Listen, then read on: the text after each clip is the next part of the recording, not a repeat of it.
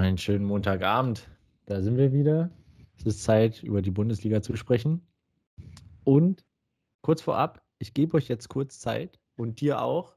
Holt den Rechenschieber raus. Ich glaube, es wird äh, mathematisch. Nicht nur heute, sondern auch in den nächsten Wochen. Bist du, bist du vorbereitet oder musst du dich nochmal kurz warm rechnen, damit die Synapsen im Kopf nicht reißen? Machen wir dafür kurz eine Runde für Ecken rechnen, oder wie? ja, bitte gerne.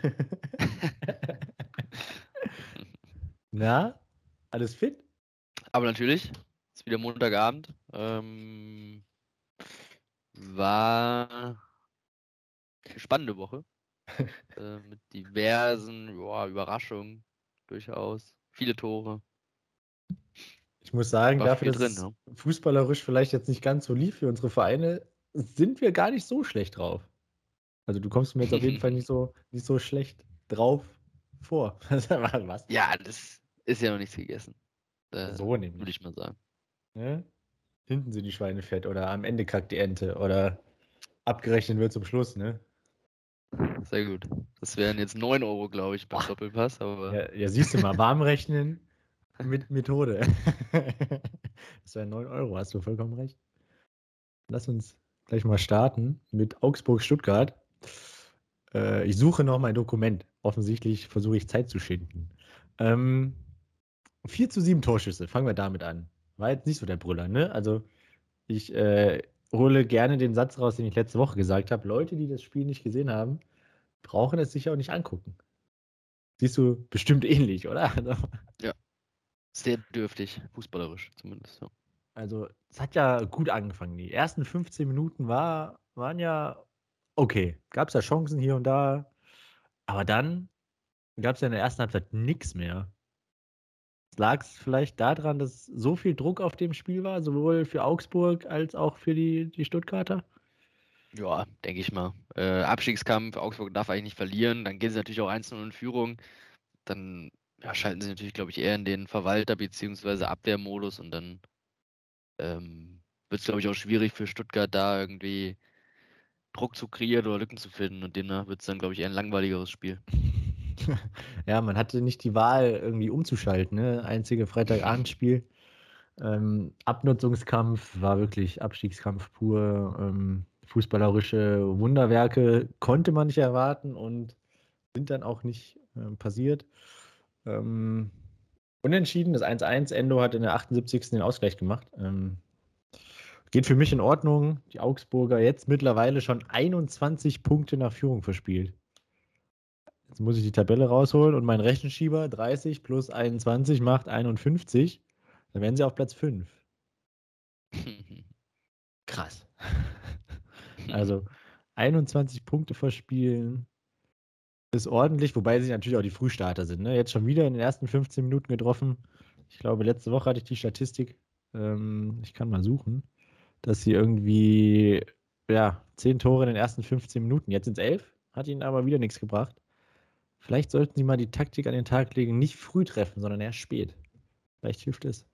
Ja, weiß ich nicht, um ehrlich zu sein. Aber ich sag mal so, dafür, dass sie schon so viele Punkte verspielt haben, stehen sie mit äh, Platz 13 und 5 Punkten Vorsprung auf Relegationsplatz dann doch ganz gut da. Den Stuttgart innehat.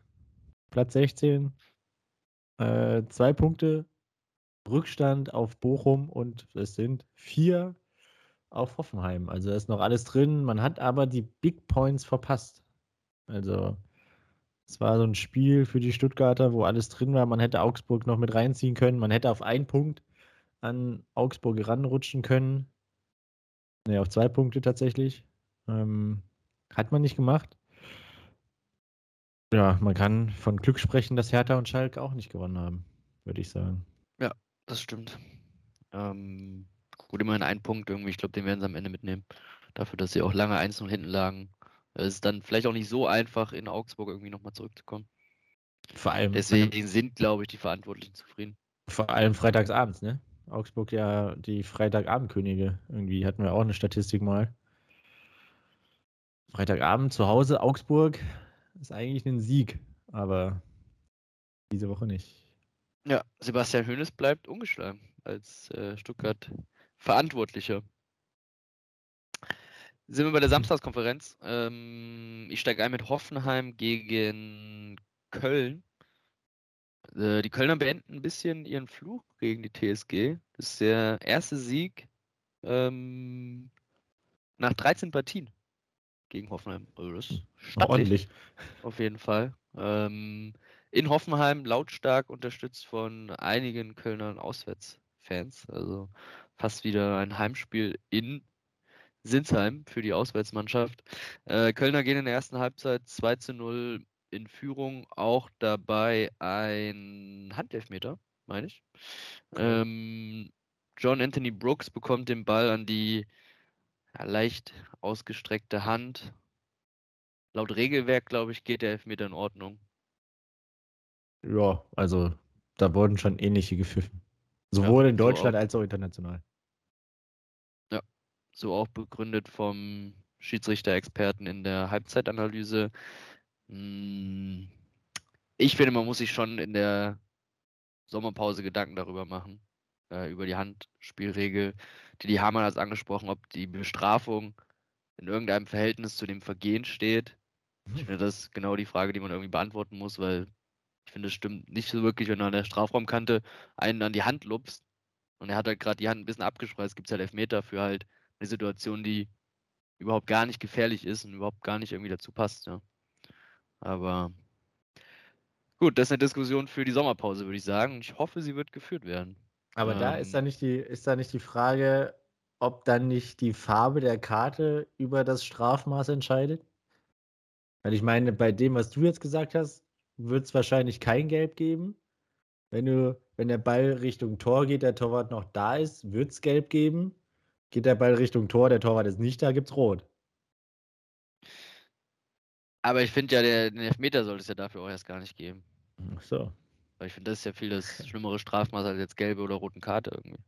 Gut, rote Karte kann man vielleicht noch anders drüber diskutieren, aber ich finde, für sowas dann Elfmeter zu geben, finde ich schwierig, ja. Aber gut, äh, ich weiß es auch nicht. Also bisher habe ich keinen konkreten Verbesserungsvorschlag, wie man da rangehen könnte, weil es ist sehr schwierig, das irgendwie klar zu, klar zu definieren. Ja, das ist korrekt. Ähm, ja, 2-0 gehen die Kölner dann in die Halbzeitpause durchaus verdient, weil die Hoffenheimer harmlos waren nach vorne, die Kölner gut mit, mit ähm, Einsatzbereitschaft und äh, Kampf da gut entgegensetzen konnten. Aus der Pause kommen die Hoffenheimer dann durchaus verbessert, haben eine gute Chance durch Andrelenio, meine ich, zu Beginn der zweiten Halbzeit, äh, blieb ungenutzt und dann plätscherte das Ding so ein bisschen dahin. Die Hoffenheimer dann ja, hat so ein bisschen der Punch, der letzte Punch gefehlt, um vielleicht nochmal das Ruder rumreißen zu können. Die Kölner machen durch Thielmann in der Nachspielzeit alles klar, 13-0. Kaspar Dollberg ähm, trifft dann noch zum 1-3 für die Hoffenheimer, von dem wir auch mehr erwartet hätten, oder? Also, ja, also ich finde, ja, er hat jetzt nicht so viel Spielzeit bekommen. Ich bin auch trotz dieser dürftigen Rückrunde immer noch ein Fan von ihm würde auch gerne mal so kurz Luftlinie vier Kilometer weiter Richtung Westen den Herrn Grösche anrufen und sagen: Hier, schaut doch mal hin, so viel teurer ist er jetzt nicht geworden durch die, äh, durch die Phase in Hoffenheim. Ähm, ich bin trotzdem noch überzeugt von Kaspar Dolberg. Ja, bekommt tatsächlich wenig, wenig Einsatzzeit. Ich weiß auch nicht, woran es liegt. Ähm, den Hoffenheim fehlt ja, also wer ist ja der einzige wirkliche größer gewachsene, vielleicht kopfballstarke Stürmer, den sie da vorne ja. drin haben, ähm, würde der Mannschaft vielleicht manchmal gut tun. Ähm, Gerade mit Kader Schabel und Andrelinho auf beiden Seiten äh, Spieler, die durchaus Flanken schlagen können. Deswegen ein wenig verwunderlich, dass er so wenig Einsatzzeit bekommt. Vollkommen korrekt. Ein Auswärtssieg für die Kölner ähm, bedeutet am Ende Platz 11, 35 Punkte. Das ist ähm, ja 10 Punkte irgendwie auf Platz 7, 10 Punkte auf Platz 16. Alles entspannt am Rhein und Hoffenheim verliert einen Platz an Augsburg, ist jetzt auf Platz 14, 29 Punkte. Ja, tabellarisch alles entspannt am Rhein, aber spielertechnisch wahrscheinlich nicht. Es gibt ja diese, stand jetzt vermeintliche Transfersperre für den FC. Ähm, das wird aber irgendwie noch ausdiskutiert, geht jetzt noch vor irgendwelche Gerichte, Einspruch eingelegt, was weiß ich. Das dauert noch ein bisschen, bis da was Spruchreifes kommt, glaube ich. Aber Ähm, Steffen Baumgart hat nach dem Spiel auf der Pressekonferenz eine Nachricht verkündet, dass Jonas Hector seine Karriere zum Saisonende beenden wird. Ähm, war auch mit Jonas Hector abgesprochen, dass der Trainer das auf der Pressekonferenz sagt. Ähm, Hector hat sich in der Kabine nach dem Spiel der Mannschaft schon äh, geöffnet, sage ich mal. Vielleicht auch emotional geöffnet. Ich glaube, das ist ein schwerer Schritt für ihn gewesen, weil er ja auch der, der Kölsche Jung war. Ja, schade, dass äh, er Schluss macht. So die, die richtigen Gründe gab es jetzt noch nicht. Man könnte aber erahnen, dass er äh, mehr Zeit mit seiner Familie verbringen will und weniger auf dem Fußballplatz. Kann durchaus sein. Für Steffen Baumgart ist er der beste Linksverteidiger Deutschlands.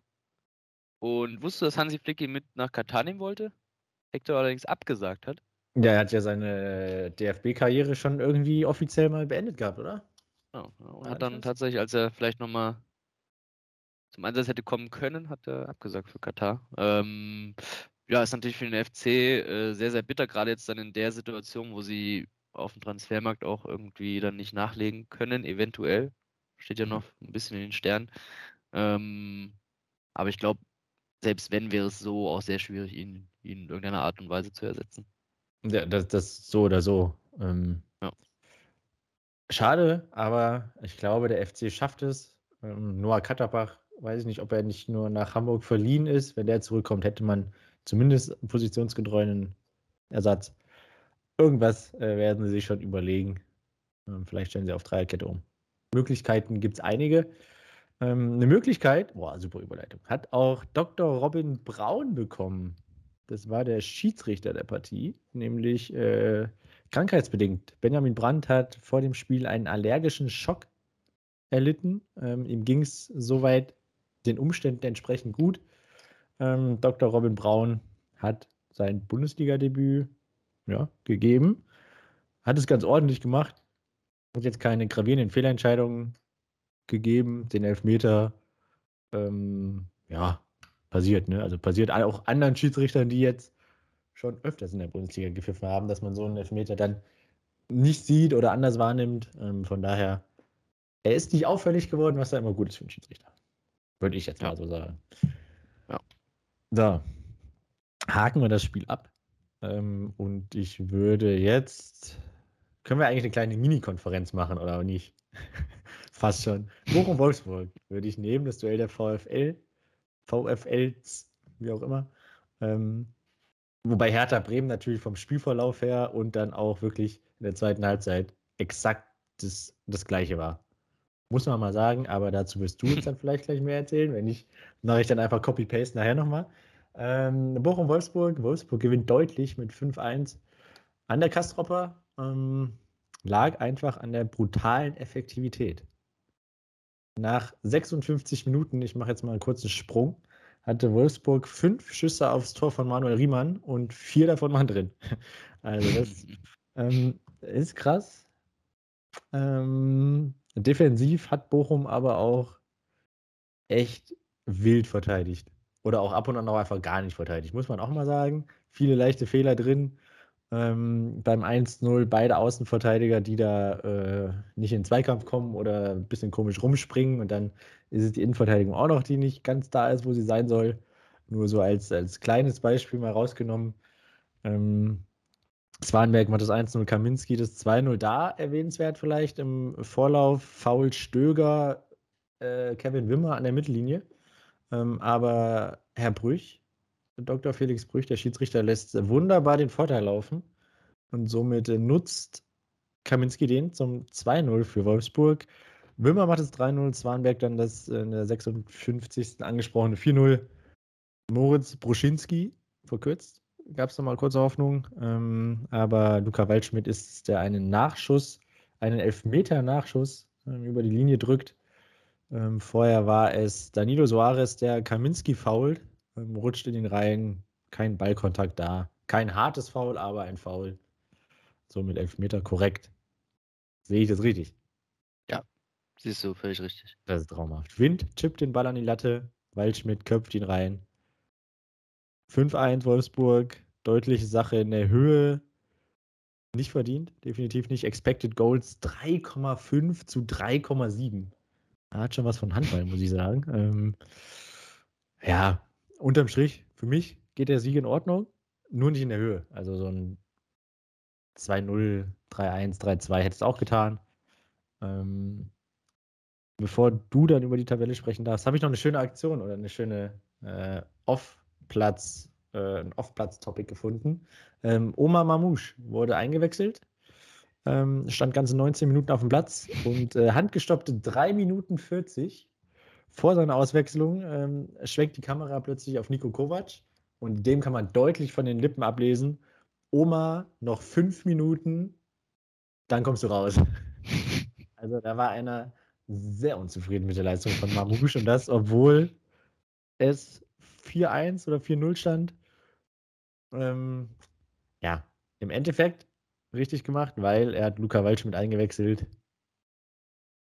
Props an Nico Kovac. Das 5-1 eingewechselt.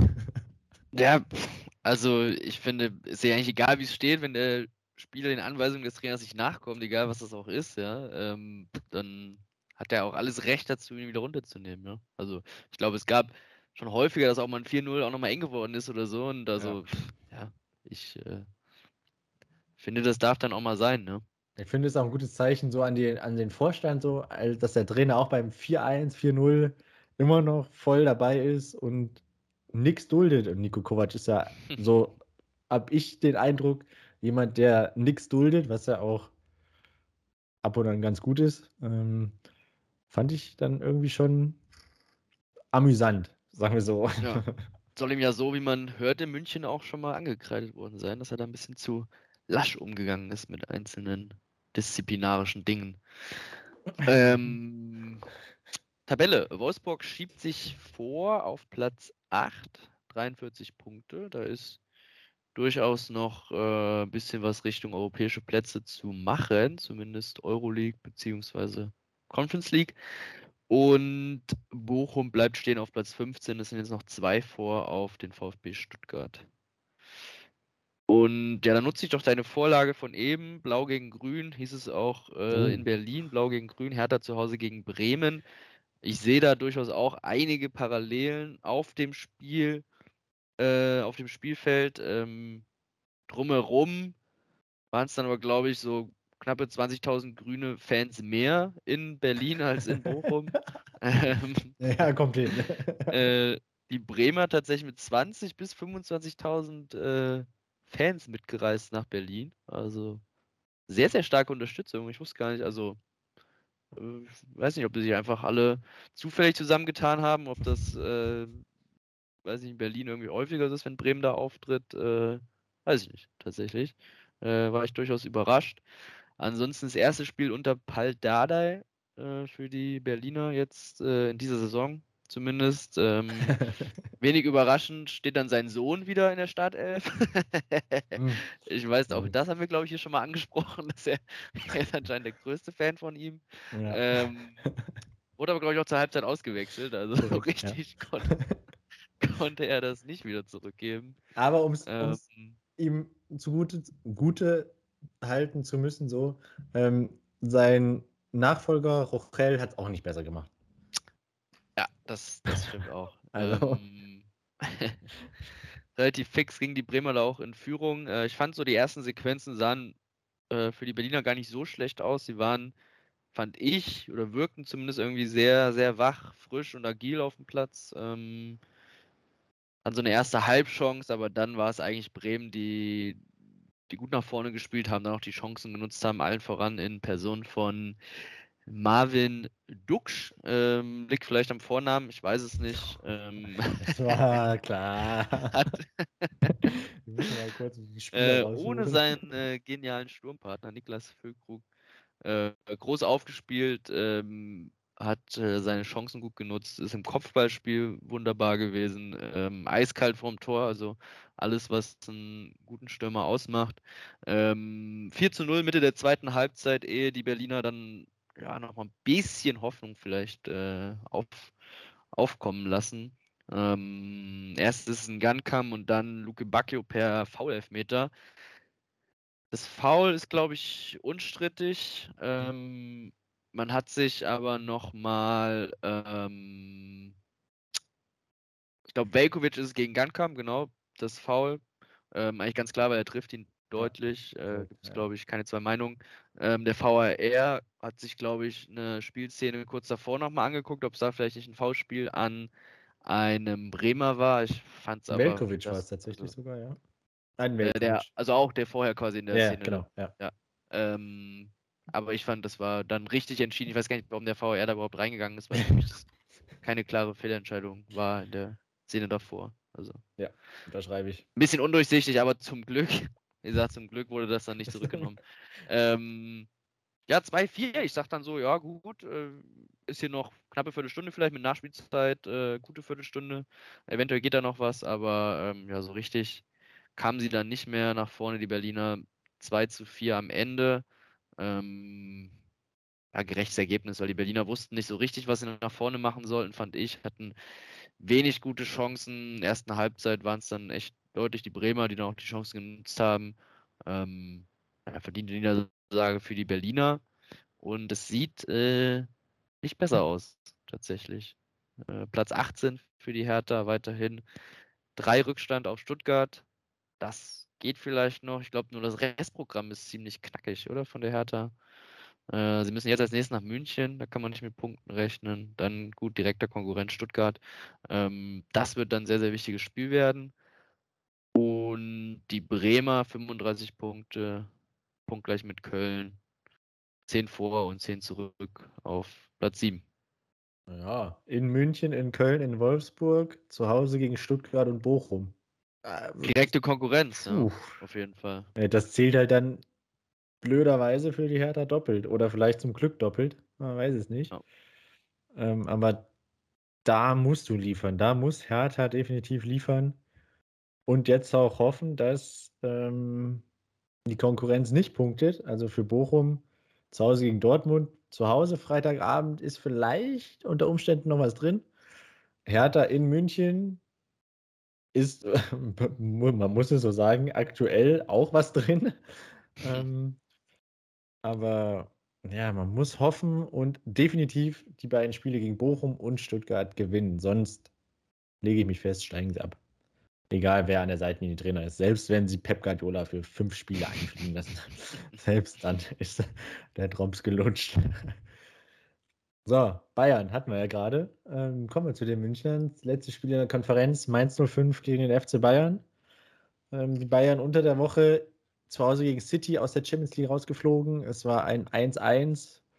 Ähm, aber wir hatten uns ja unter der Woche schon drüber unterhalten. Es, die Überraschung war nicht so abwegig tatsächlich. Also, dass sie das 3-0 irgendwie zumindest verkürzen. So. War, war was drin für Bayern. Ja, ja. Hm, sag mal so, wenn das Spielglück noch ein bisschen mehr auf der Seite der Münchner ist, dann, ähm, wo man vielleicht 1-0 in Führung geht zu Hause, glaube ich, äh, wäre das ein sehr, sehr interessantes Spiel geworden und es wäre äh, äh, interessant zu sehen, was da mit der Mannschaft von Manchester City passiert. Ne? Das ist richtig. Eine Sache würde ich noch ansprechen. In der Südkurve hing ein Plakat: Ziele dürfen verfehlt werden, Werte des Vereins nicht, Führungspolitik hinterfragen. Ähm, ich würde das so interpretieren, dass man da vielleicht auch unter Umständen nicht so ganz zufrieden war, dass man den Trainer zu der Zeit entlassen hat. Und das hat jetzt, glaube ich, gar nichts damit ja. zu tun, ob man eher pro Nagelsmann oder pro Tuchel ist, sondern dass die äh, Führungsetage vielleicht da ihre eigenen Ideen über die oder ihre eigenen Ambitionen über die des Vereins gestellt haben? Ja, kann durchaus so sein. Wenn auch noch, äh, ich finde, sehr, sehr höflich formuliert das Ganze. ja, das stimmt. ja, das stimmt. Anstatt hat man gar nicht Fußballfans irgendwie. Das, äh... ja. Ich bin gespannt, was passiert. Also, jetzt in Mainz 3-1 verloren damit, ich greife vorweg, die Tabellenführung abgegeben an Dortmund. Ähm, ja, also das Zitat von Salihamidzic vor vier Wochen, dass sie ihre Ziele gefährdet sehen, äh, hat er recht. Jetzt sind ihre Ziele äh, A schon weg, zwei Stück. Und das dritte ist auch auf besten Wege, ihn äh, aus den Händen zu gleiten. Ähm, ja, ich mega unnötig alles. Also die gesamte Bayern-Saison steht ja irgendwie unter den, den Unruhen von außen. Normalerweise kennt man ja von Bayern, dass da immer gerne mal irgendwie Nebenschauplätze sind. Aber so vor fünf bis zehn Jahren hat ein Uli Hoeneß das alles mit irgendwelchen Statements an die Seite geschoben und den, den Druck, den Hass, das Gerede auf sich geholt von der Mannschaft. Aber jetzt ist es nicht so. Fehlt, meinst du, mit einem Uli Hoeneß wäre diese Saison anders verlaufen? Egal in welcher Schwierig, Position. ja. So. Ich glaube, es hängt natürlich alles auch mit der Nagelsmann-Entscheidung zusammen. Ich weiß nicht, ob er die gleiche Entscheidung gefällt hätte. Ähm, das äh, kann man nicht wirklich sagen. Ähm, ja, ich glaube tatsächlich, maßgebliche Entscheidung ist, ist diese Nagelsmann-Geschichte. Und die sich jetzt natürlich, wie ich finde, also als äh, großer Fehler jetzt nochmal deutlicher dargestellt hat. Ja. Ja, ich, war damals schon nicht überzeugt. Ich fühle mich nur bestätigt. ich muss auch sagen, dann verliere ich lieber 3-2 in City oder 4-2, was ja unter Nagelsmann hat man ja immer ins Tor getroffen. Nur hinten halt dann auch gerne mal 1, 2 Tore mehr gefangen als jetzt unter Tuchel. Außer das Mainz-Spiel jetzt mal ausgenommen. So, dann fährst du lieber mit einem. Ich fahr, also ich würde lieber mit einem 2-Tore-Rückstand nach Hause fahren oder mit einem 1-Tore-Rückstand. Aber du fängst halt vier, fünf Dinger, schießt aber dafür drei, vier. Als, äh, ja, du stehst eigentlich defensiv gut, machst drei Fehler, City nutzt sie aus und dann stehst du damit runtergelassener Hose 3-0 zurück. Zack. Ja. Aber, naja. Ähm, ich glaube auch zwischen den beiden stimmt es nicht mehr so richtig. Brazzo und Kahn. Äh, letzte, letzte Punkt zu dem Thema. Als das 1-0 gefallen ist durch Manet, fand ich den Handschlag, den die beiden da auf der Tribüne hatten, jetzt nicht so innig und jetzt auch nicht so richtig überzeugend. Muss ich sagen. Ja, vor allem haben sie schon ab Minute 1 sehr, sehr grimmig äh, reingeschaut, die beiden. Also da stand es noch Ja, 0-0. richtig. Tatsächlich hätten sie vielleicht. also es war wirklich äh, das ganze Spiel durchweg äh, so, als stünden sie, weiß nicht, direkt vor der Entlassung oder so. Wahrscheinlich, also wussten sie einfach, was passieren wird und dass sie beiden, glaube ich, auf einem sehr, sehr wackeligen Stuhl sitzen. Völlig zu Recht, wie ich finde. Ja, sehe ich auch so. Ähm, wobei die erste Halbzeit, da hätten sie eigentlich Chance, also hätten sie eigentlich auch positiv gucken können. Also da ging es ja wirklich nur in eine Richtung. Bayern spielt es dominant, schafft es aber irgendwie nicht, das 2-0 zu machen. Manet äh, hat noch ein Abseitstor, macht in der 29. das 1-0. Und dann ist es aber auch wieder so, so ein halbgares Spiel. Also irgendwie, die Bayern sind zwar dominant, haben mehr Ballbesitz, deutlich mehr Ballbesitz, aber spielen sich jetzt nicht hier die 3, 4, 500-prozentigen raus, wo dann normalerweise auch einer reingeht. Ähm, das haben sie wieder verpasst, wie in den letzten, ja, gefühlt zehn Spielen.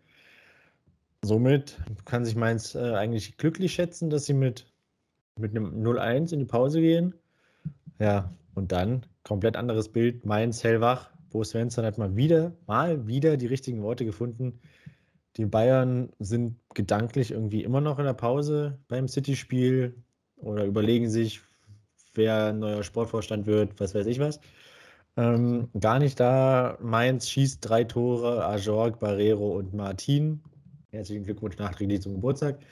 Ähm, machen drei Buden. Mainz gewinnt 3-1 und der zweiten Halbzeit gab es zwei Torschüsse von Bayern. Tell und dann den Nachschuss, glaube ich. Irgendwie in der 83.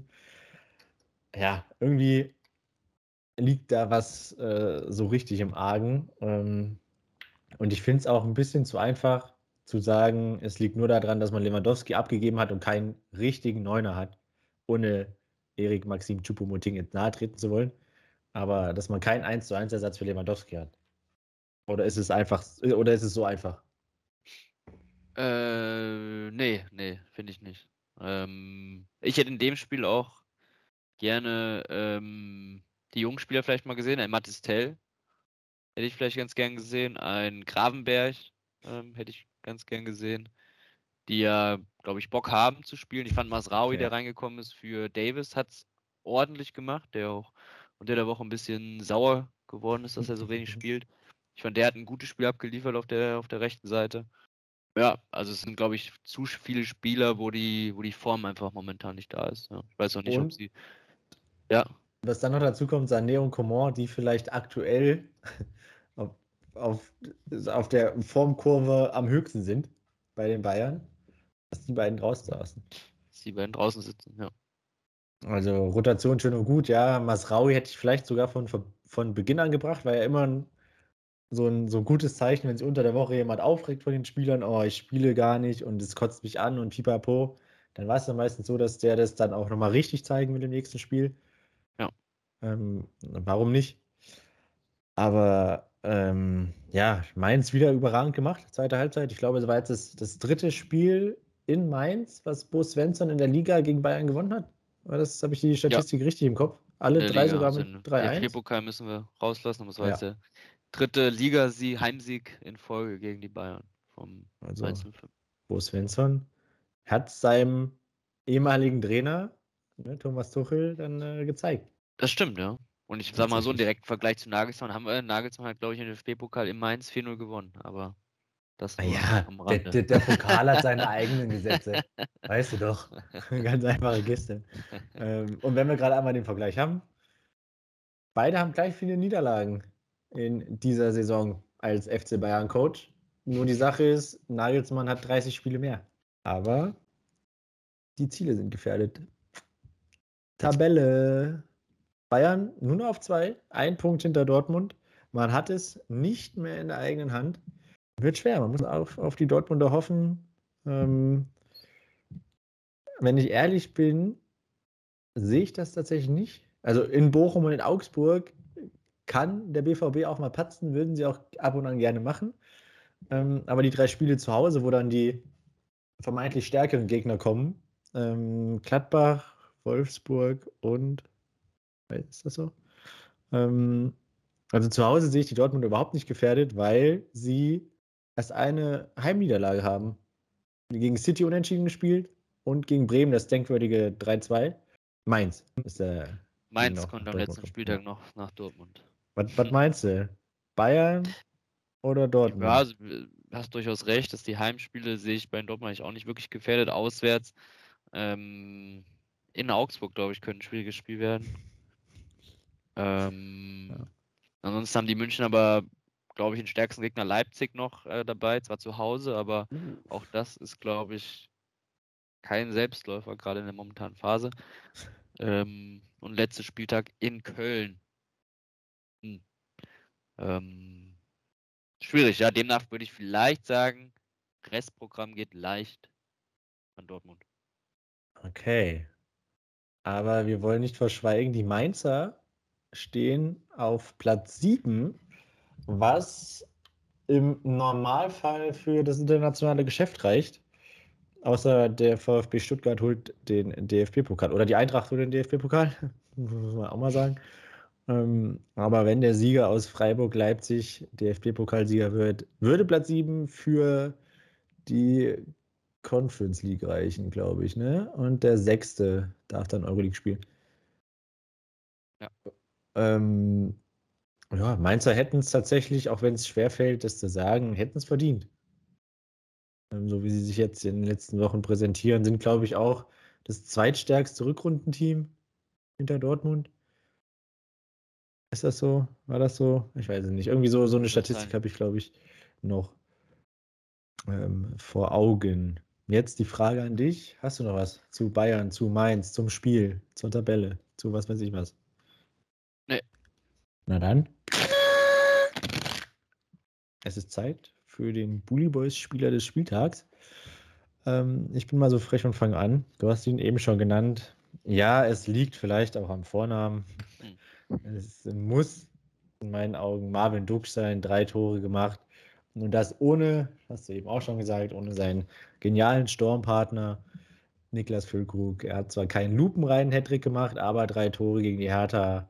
Ein super Spiel ähm, im Bremer Trikot und er war der ausschlaggebende Grund, warum die Bremer in Berlin gewinnen. Seinen Namen habe ich auch hier stehen. Ähm, erster Dreierpack für ihn in der Bundesliga.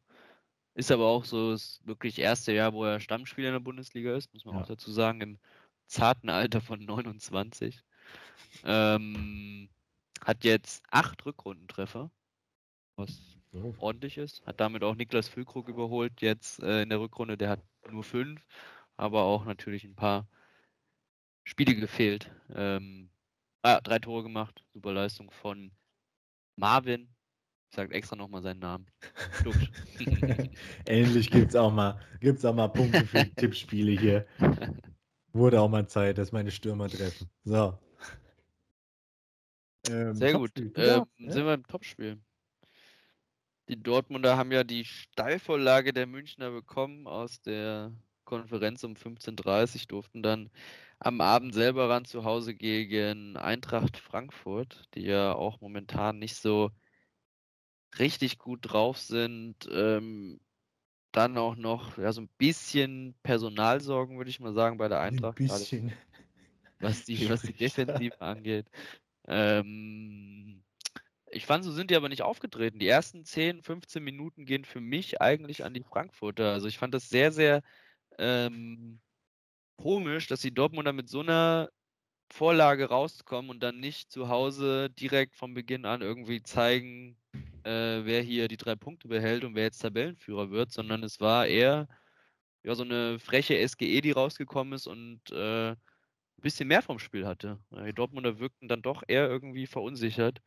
Ähm, sehr, sehr komisch und spricht für mich dann irgendwie auch nochmal dafür, dass es noch nicht ganz gegessen ist, sondern dass die Dortmunder auch immer mal gut sind für einen Patzer, ja. Also ähm, es hat dann ein bisschen gedauert ähm, und es war dann der erste Torschuss und dann direkt der Treffer für die Dortmunder, der dann dieser Knotenlöser war. Ähm, am Ende gehen sie zu 3 zu 0 aus einer Halbzeit raus, die, wie ich finde, ähm, ausgeglichen war. Klar, die Dortmunder hatten die drei Chancen, aber es waren eben drei Chancen, drei Tore. Ich fand, die Frankfurter hatten auch drei, vier durchaus gute Möglichkeiten, wo äh, ja, der letzte Schuss nochmal geblockt wird, der geht knapp vorbei. Ähm, eben einfach, wo die Effizienz nicht da war. Ähm, ich glaube, aus der Halbzeit hätte man vielleicht auch mit einem 3 zu 3 rausgehen können, wenn die Frankfurter konsequent nutzen. Ähm, 0-3 dann doch eher ähm, unverdient, aber ja, fragt am Ende, glaube ich, keiner nach. Ähm, die Dortmunder haben eben die Tore gemacht und damit war eigentlich das Spiel zur Halbzeit gegessen. Äh, auf den Rängen äh, hörte man äh, die Gesänge der Fans, äh, die, die die Dortmunder schon als deutschen Meister feierten. Zweite Halbzeit, ähm, so ein richtiges Aufbäumen hat man bei der Eintracht jetzt nicht gesehen. Natürlich mit 0-3 im Rücken auch schwierig. Ähm, den Schlusspunkt setzen dann die Dortmunder und gewinnen das Spiel mit 4 zu 0 und ähm, einem sehr, sehr formstarken Daniel Mahlen. Ähm, letzten Wochen auch schon mal gesagt, in diesem Spiel auch wieder sehr, sehr, sehr stark gespielt. Ähm, er ist wirklich in sehr, sehr guter Form. Auch Hummels, der die letzten Wochen eigentlich nicht so gut gespielt hat, in diesem Spiel äh, sehr, sehr gut gespielt, äh, quasi fehlerlos, obwohl er mit Kolumani eigentlich einen Gegenspieler hat, der, glaube ich, knappe 20 km/h schneller ist in der Endgeschwindigkeit, aber, aber okay. Ähm, hat er, glaube ich, mit seinem guten Stellungsspiel wettgemacht. Ähm, ja, eine okay Dortmunder Leistung, würde ich mal sagen. Ich fand sie jetzt wirklich nicht überragend. Ähm, Gerade nach hinten, vorne machen sie einfach die Tore, deswegen gewinnen sie 4-0. Ob verdient oder nicht, ähm, interessiert am Ende keinen. Tabellenführer ist jetzt der BVB, ein Punkt vorne. Und die Frankfurter rutschen ab auf Platz 9 und sehen das äh, internationale Geschäft durchaus gefährdet an, beziehungsweise setzen vielleicht alles einfach auf den DFB-Pokal. Soll ja schon mal geklappt haben. Damals war es die Euroleague, aber ja, warum nicht? Ähm, also für mich geht auch der Sieg ganz klar in Ordnung für die Dortmunder. Vor allem in der zweiten Halbzeit waren sie dann doch die dominierende und auch bessere Mannschaft. In der ersten Halbzeit, ich frage mich immer noch, auch jetzt zwei Tage nach dem Spiel, habe ich es immer noch nicht verarbeitet, warum diese erste Halbzeit mit 3-0 für Dortmund ausgeht. Wie das passieren kann. Also das war ja das ist eine Frechheit, dass sie, dass sie ausgerechnet gegen Frankfurt so brutal effektiv sind. Ähm, aber ja, war vielleicht dann auch unterm Strich ein bisschen zu erwarten, dass die Dortmunder hier jetzt nicht nur ein Tor schießen, vor allem wenn die, die Anfangs-Dreierkette der Eintracht Tuta, Hasebe und Lenz heißt. was wahrscheinlich so nicht mehr so häufig vorkommt, äh, dass die drei zusammen äh, verteidigen. Ähm, dann kam noch dazu, dass Lenz eine sehr, sehr fragwürdige gelbe Karte bekommen hat in der 13. und dann eben 80 Minuten lang aufpassen muss, was passiert. Ähm, Durch die Szene kam, wie ich finde, auch dann diese kleine Wende in dem, in dem Momentum am Anfang, weil ich fand, bis dahin war gesagt, Frankfurt die bessere Mannschaft. Und durch diese Aktion, finde ich, hat man ein bisschen irgendwie dann einen Wechsel in, der, in dem Momentum gespürt. Ja, Lenz äh, ist aber auch selbst schuld. Warum beamt er sich nicht einfach weg? ganz, ganz klar. Ähm, ja, gab es gelb. Äh, über eine ähnliche Szene sprechen wir nachher bei Gladbach nochmal. Was heißt über ähnlich? Es war eins zu eins das Gleiche. Auch so Entscheidungen fallen nicht für die Eintracht. So. Ähm, aber war jetzt nicht spielentscheidend. Ne? Vor allem beim 4-0. Ein bisschen schwierig. Ähm, Dario Gebur, vielleicht noch ein Wort dazu. 19 Jahre junger Innenverteidiger. Kam in der 71. rein.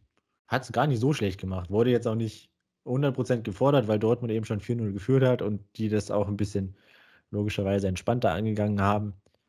Aber ich schöpfe Hoffnung, dass da jetzt endlich dann doch noch ein Verteidiger irgendwo ausgegraben wurde, der auch äh, erstmal gar nicht so schlecht gespielt hat. So.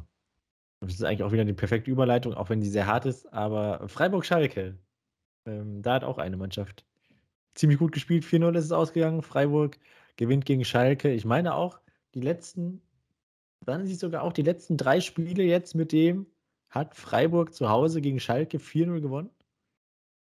Ist das nicht die gleiche Statistik wie bei Bayern gewesen? Bayern Mainz? Ähm, da kannst du ja nebenbei mal rausfinden. Ähm, ja, zu erwähnen, Fährmann verletzt draußen, Schwolo hat ihn vertreten, Fährmann vielleicht zum Saisonende hinten raus nochmal zwei Spiele, die er mitmachen kann, steht aber alles ähm, noch auf der Kippe. Freiburg besser im Spiel, 12. Minute, Grifo an den Pfosten. Hätte schon 2-0 stehen können, Gregoritsch in der siebten, das 1-0, 35. 2-0. Ja, zweite Halbzeit, äh, also erste Halbzeit hat dann logischerweise nicht mehr so viel gehabt. Ähm, Höhler 52. macht dann den Deckel tatsächlich schon drauf.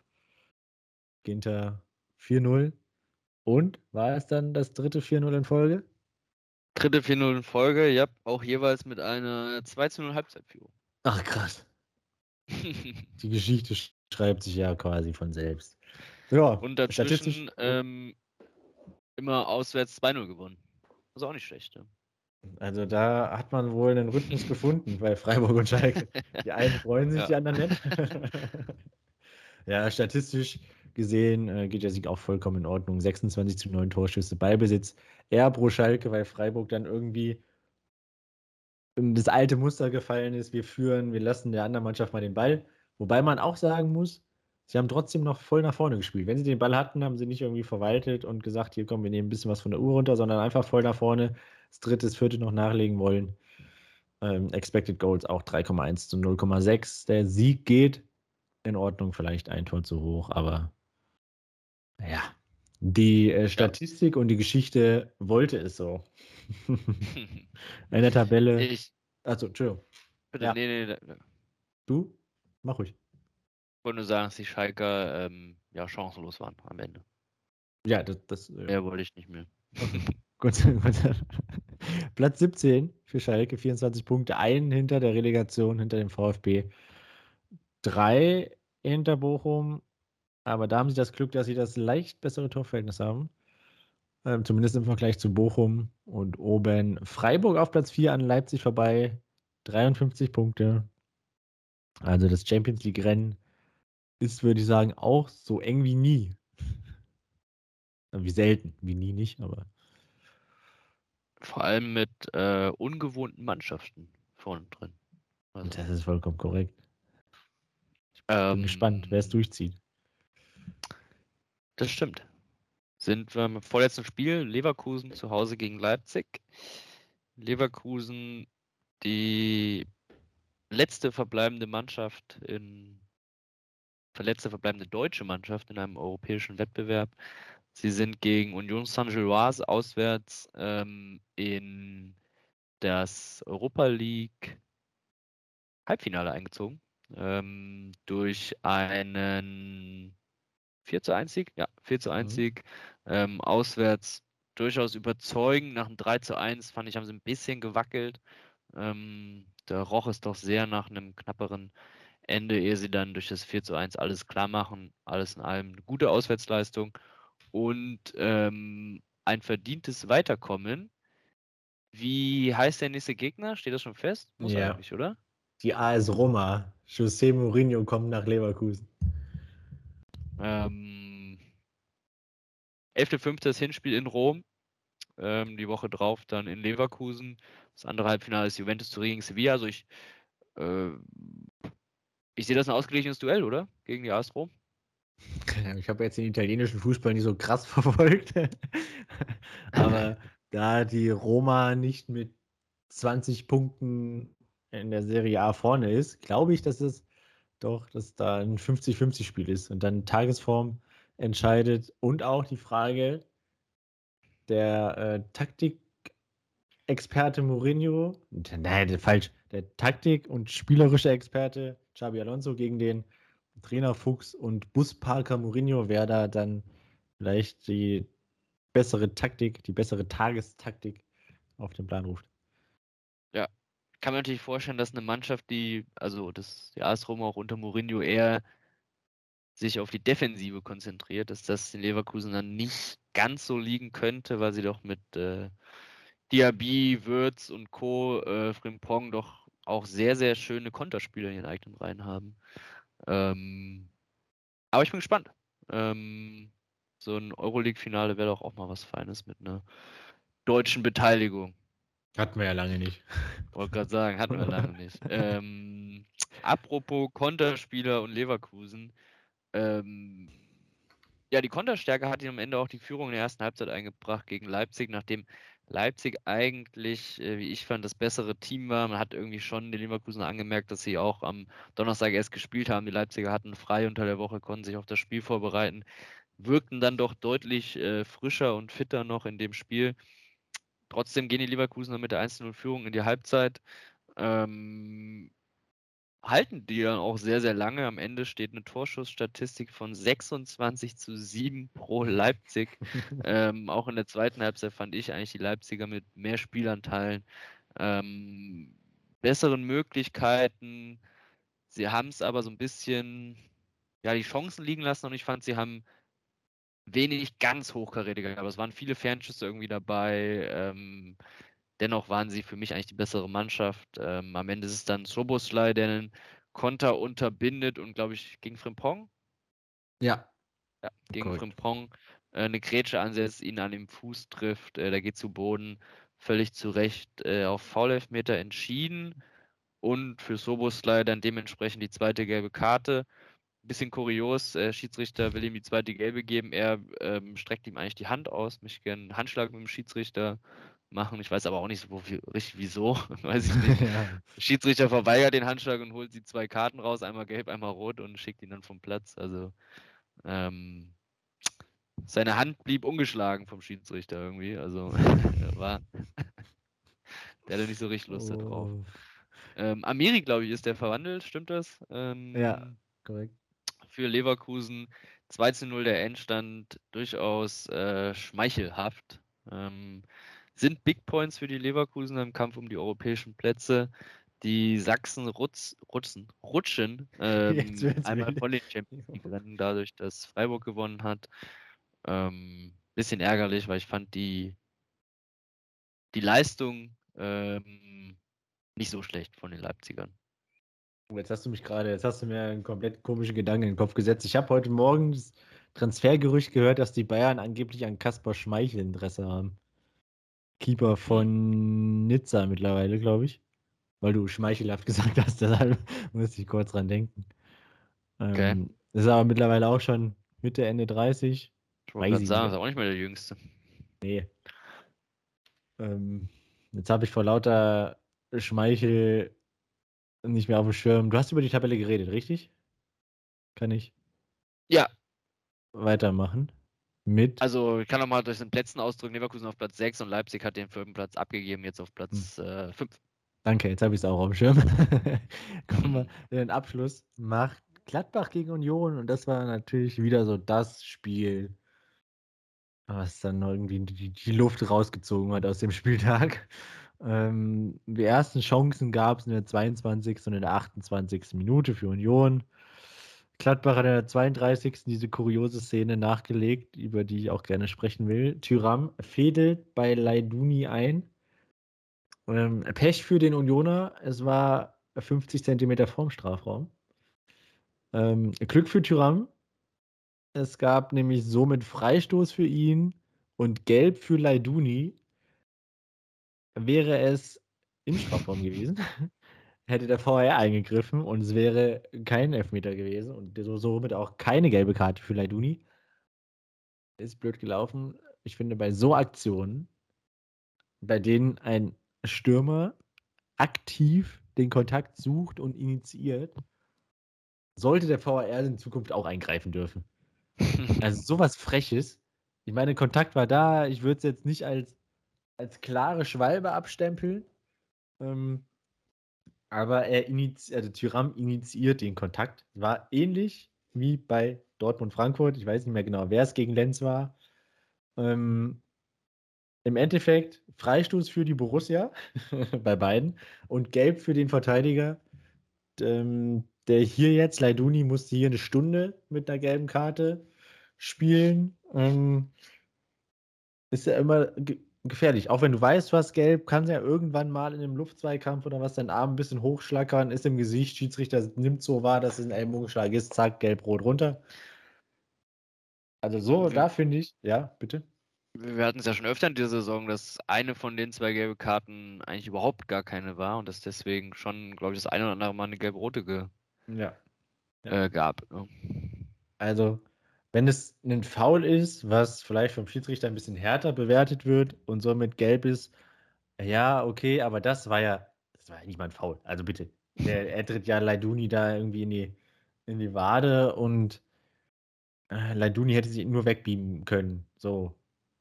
Ähm, ja, da sollte, finde ich, bei so krassen Entscheidungen, die dann auch irgendwann spielentscheidend sein können. Ich meine, jetzt diskutieren wir ja nur so drüber, aber wenn äh, da das 1-0 gefallen wäre, Leiduni dann irgendwie fünf Minuten später noch ein taktisches Foul gemacht hätte, runtergeflogen wäre, Gladbach gewinnt das Ding, zack. Ist wieder Grundsatzdiskussion da. Ähm, also größer als jetzt hier bei uns. So. Deshalb finde ich, sollte man da vielleicht auch irgendwie die Möglichkeit haben, dass ähm, der VR eingreift oder eben, dass die, die, das Trainerteam die Chance einer Challenge hat. So. Interessante ähm, Thema, diese Challenge-Thema äh, finde ich auch durchaus interessant. Da sehe ich auch dieses Zeitargument nicht. Also wenn, ja, das kostet doch dann noch Zeit. Ja, aber wenn sich, nehmen wir den Videobeweis bei Hertha Bremen für ein, ja, für keine klare Fehlentscheidung. Es war nur ein Kontakt da, Velkovic kommt ins Stolpern, wird der Schiri rausgeschickt. Er und sein Assistent gucken sich das zwei Minuten an und so und entscheiden dann auf Elfmeter. So bleibt bestehen.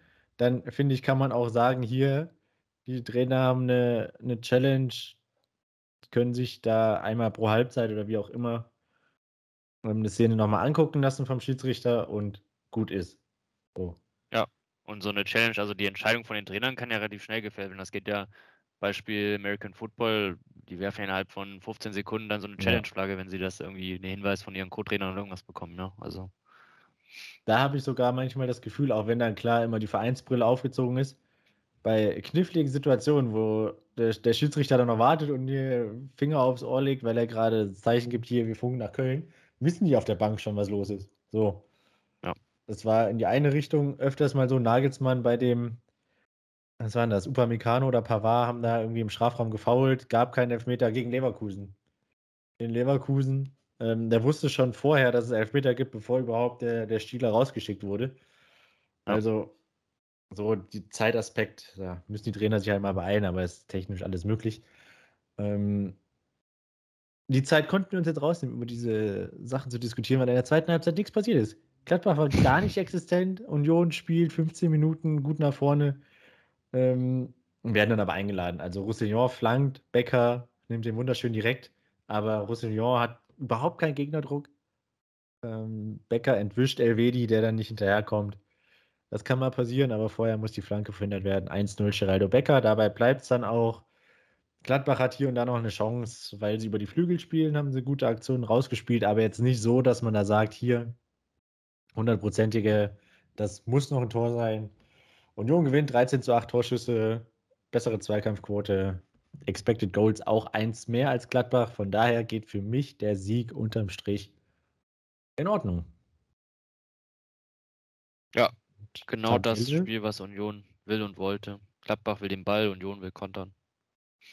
Korrekt. Und du bist ja der, der Mann der Tabelle, deshalb. Äh, Union gerne. bleibt auf drei, festigt seine Champions League-Ambitionen. Und Gladbacher bleibt auf Platz, die Gladbacher bleiben auf Platz 10, 36 Punkte. Da wird wohl nichts mehr passieren, diese, diese Saison. Ähm, so einiges oder ein bisschen was wird nächsten Spieltag wieder passieren. Freitagabend geht es direkt los mit Bochum, Dortmund. Hm. Ähm, bin gespannt, ne, ob es sich nach diesem Spieltag dann schon wieder oben was tut. Äh, in Bochum ist, glaube ich, nicht so leicht. Klar, für die Wölfe war es jetzt leicht, aber ich glaube, da war auch ein bisschen Glück im Spiel. Ähm, deswegen äh, bin ich mal gespannt. Ähm, ich glaube, die Bochumer werden es den Dortmund nicht leicht machen. Samstag Fünferkonferenz. Ich schaue gerade mal Union Leverkusen, finde ich da spannend. Ich sehe Leverkusen durchaus, wenn sie in Union gewinnen, sehe ich, haben sie auch noch Chancen auf die Champions League, eventuell durch die Liga. Ähm, ansonsten, das Topspiel ist dann Schalke Bremen.